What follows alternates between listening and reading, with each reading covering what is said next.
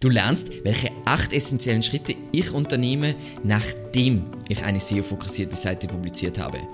Viel Spaß! Mein Name ist Alexander Russ und SEO ist mein täglich Brot. Wir quatschen auf diesem Kanal über SEO und Content Marketing. Wenn du lernen willst, wie du nachhaltig Kunden über deine Website gewinnen kannst, dann abonniere jetzt gleich diesen Kanal. So, unsere SEO-fokussierte Seite ist nun veröffentlicht und ist jetzt damit unsere Arbeit erledigt und heißt es nur noch abwarten. Nein, es gibt noch wichtige Schritte zur Nachbereitung, womit wir wirklich das Maximum aus einer neuen Publikation herausholen. Und wir werden uns jetzt die meiner Meinung nach acht wichtigsten Schritte gemeinsam anhand unseres Beispiels, nämlich der Seite Content Audit, ansehen.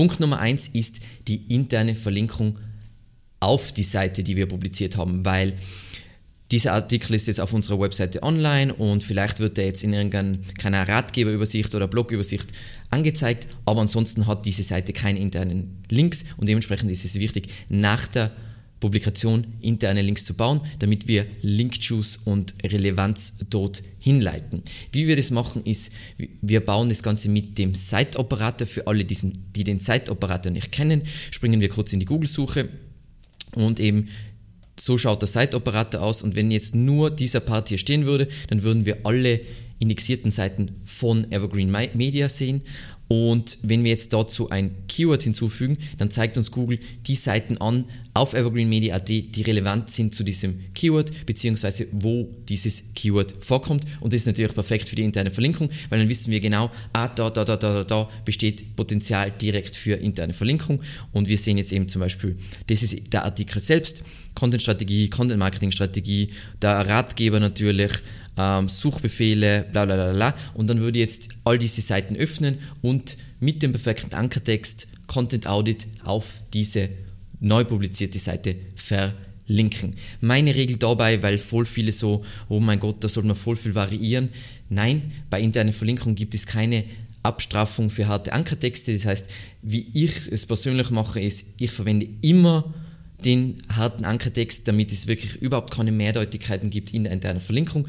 Was jetzt so abgeschwächte Variante ist, jetzt sagen wir 90% harte Ankertexte und 10% ganz, ganz leichte Abwandlungen. Das heißt, unterschiedliche Fälle, vielleicht manchmal einmal ein zusätzliches Wort, aber nicht, wenn das eine andere Seite kannibalisiert. Dann die Nummer zwei sind Weiterleitungen und, und URL-Zusammenführungen. Und da bestehen auch oft bei unseren Kunden, aber auch auf unserer Webseite, da besteht so unvorstellbar viel Potenzial, dass man hat halt über die Jahre öfters über dieses Thema geschrieben, aber diese Seiten kriegen eigentlich überhaupt keinen Traffic, aber sie haben ja eigentlich Historie und sie haben vielleicht schon sogar Links, dann macht es total Sinn zu sagen, hey, in diesem neuen Ratgeber, Blogartikel, was auch immer, den ich jetzt publiziere, binde ich all diese Subthemen ein, mache einen ultimativen Ratgeber und werde dann die veralteten URLs in dieser einen URL zusammenführen und eben da Weiterleitungen mit 301 draufsetzen. Das heißt, sagen wir, wir haben jetzt drei Seiten zum selben Thema und die werden nun mit der neuen Seite abgedeckt. Dann kann man sich natürlich, man kann sich entweder entscheiden, dass man jetzt eine neue URL publiziert und diese drei Seiten dorthin redirected oder die bestperformende von diesen drei URLs verwendet, um dort diese neue Seite zu publizieren. Das ist dann euer Ding. Aber jetzt bei dem Beispiel, wir haben eine neue URL und wir leiten diese drei URLs dorthin weiter.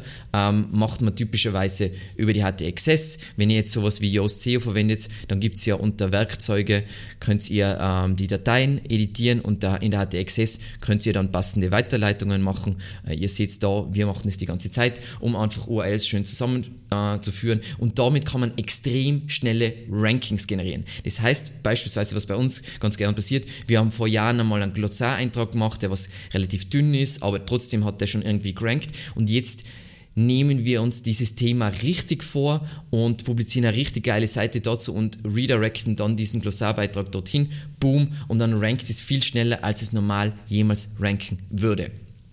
Punkt Nummer drei ist interne Weiterleitungen auflösen. Sobald wir mit Weiterleitungen äh, arbeiten, kann es passieren natürlich, dass bei einem internen Link, ich klicke auf einen internen Link und das ist ja wieder eine weitergeleitete Geschichte und dort wird der User weitergeleitet und dadurch ähm, haben wir Probleme mit der Ladezeiten und potenziell verlieren wir auch ein klein wenig Link-Juice. Was ich da gern verwende, je nachdem, ob dein äh, CSM, äh, CSM, CMS dies anbietet, ist einfach irgendeine Search and Replace Funktion, um einfach diese URLs, die es jetzt eh nicht mehr gibt, ähm, zu replacen, zu ersetzen mit der neuen URL. Ähm, wir verwenden da Better Search Replace.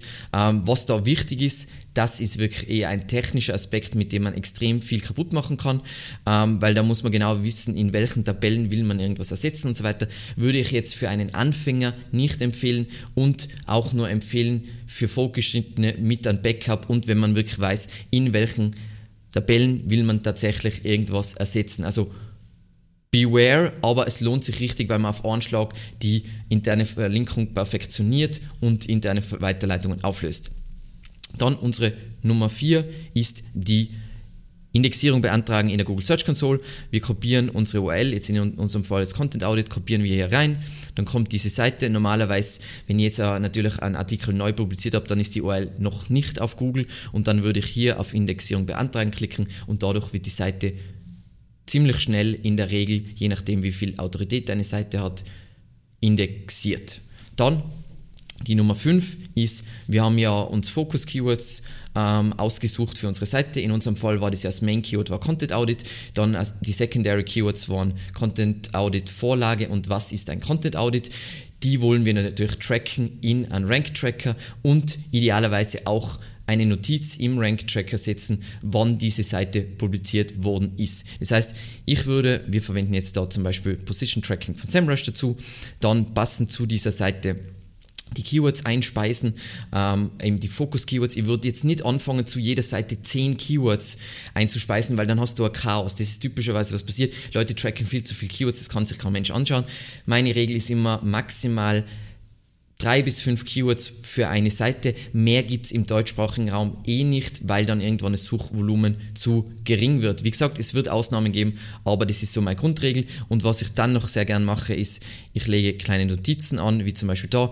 Wir haben neue Keywords hinzugefügt, weil wir eine neue Seite äh, publiziert haben. Jetzt, das ist jetzt ah, die falsche Notiz, aber ist jetzt egal. Da ist jetzt darum gegangen, um einen Ratgeber zu die beste SEO-Agentur und so weiter. Und dann sage ich, diese Seite wurde publiziert oder überarbeitet und das sind die neuen Keywords, die wir tracken, damit ich das im Nachhinein wieder schön alles nachvollziehen kann. Selbiges kann man auch in Google Analytics machen. Es liegt immer an deinem Publikationsrhythmus. Bei uns wird relativ selten publiziert, weil wir immer Beiträge mit 8000 Wörtern raushauen. Das heißt, das ist so ziemlich eine Bachelorarbeit. Da wir das nur zweimal im Monat machen, setzen wir Notizen. Wenn du jetzt täglich publizierst, bitte, bitte keine Notizen setzen, weil sonst wird es nur Chaos. Dann die Nummer 6 nennen wir Socializing. Das heißt, wenn wir einen Artikel publizieren, wollen wir den natürlich auf unseren Social Profiles publizieren. Wir wollen die in Gruppen, wo wir drin sind, publizieren. Wir wollen die, diesen Artikel in Newsletter promoten. Wir, wenn wir jetzt ähm, sagen wir mal, wir sind schon gut in, äh, vernetzt in unserer Nische, dann nennen wir das Private Influencer Network, dann kommunizieren wir an andere aus unserer Nische, hey, wir haben das publiziert, weil es kann entweder äh, kriegt man Feedback, was man noch überarbeiten kann, oder man kriegt sogar einen Link, super praktisch. Und was ganz wichtig ist, nach dem Publizieren einfach Kommentare schnell beantworten, weil Kommentare halt auch wieder gewissermaßen ein Signal sein, dass da was passiert. Und es muss jetzt nicht unbedingt für Google sein, aber es kann auch nur für User sein, dass die sehen, oh, da passiert viel, da gibt es viel Feedback, offensichtlich ist dieser Artikel richtig gut.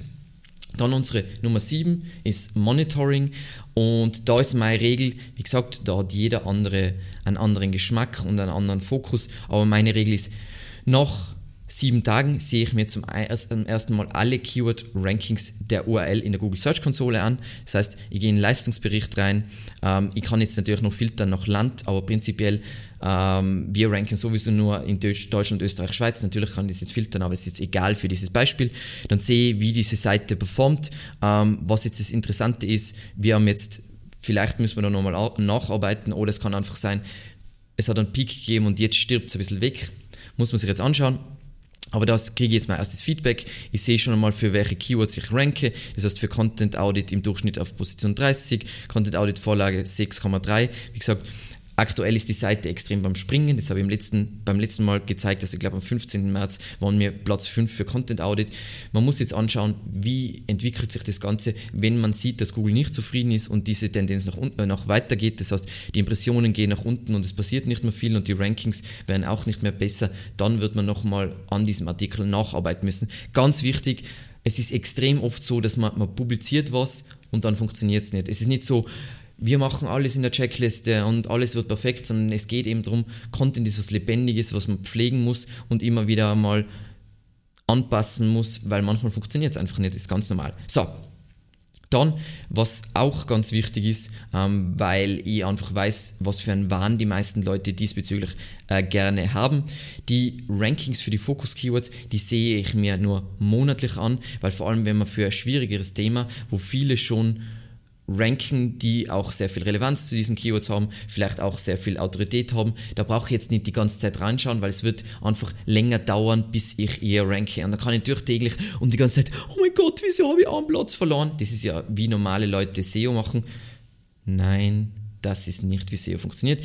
Wichtig ist, dass du dir die Leistungsentwicklung anschaust und dann eventuell Schritte einleitest, aber es ist nicht so Panik. Es heißt jetzt auch nicht, wenn das jetzt einen Monat so weitergeht, dann bin ich nicht in Tränen und bin so in Panik und wir müssen es überarbeiten, sondern dann schauen wir das noch ein bisschen an und wenn sich das wirklich nicht äh, erholt, dann unternehme ich die nächsten Schritte. So, dann, was ich mir auch ganz gerne anschaue, ist, ich sehe mir in Google Analytics einfach monatlich das Nutzerverhalten an, ähm, was ich da mal gerne anschaue. Das ist jetzt eben von diesem Beitrag. Wir sehen jetzt, am Anfang haben wir relativ viel Traffic gekriegt. Ähm, ich habe jetzt da auch alle Nutzer, das heißt, da sind natürlich, die meisten sind nicht organisch, also nicht Nutzer, die über die organische Suche gekommen sind.